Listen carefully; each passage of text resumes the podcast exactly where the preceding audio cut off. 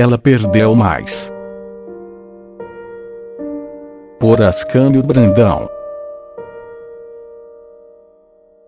quando sentimos o coração imerso em oceanos de amarguras, cruelmente ferido pela saudade de um ente desaparecido, precisamos contemplar Nossa Senhora ao pé da cruz. É junto dela, a consoladora dos aflitos, que encontraremos consolação. Uma senhora piedosa teve a tristeza de perder um filho em pleno vigor da mocidade.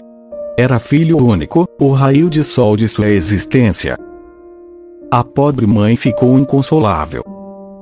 Quase em desespero, chorava desoladamente e definhava de amargura e cruéis saudades. Um artista genial reproduziu em uma tela as feições do saudoso e chorado filho e pintando em outra tela Nossa Senhora da Piedade, com Jesus nos braços, pálido, ensanguentado, morto, escreveu: Ela perdeu mais do que vós.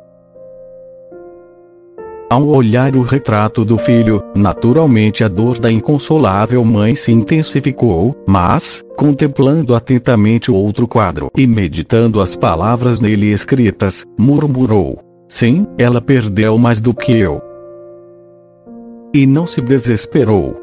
Ergueu-se, cheia de coragem, enxugou as lágrimas e ofereceu a Nossa Senhora toda a imensa dor que a estava derrubando.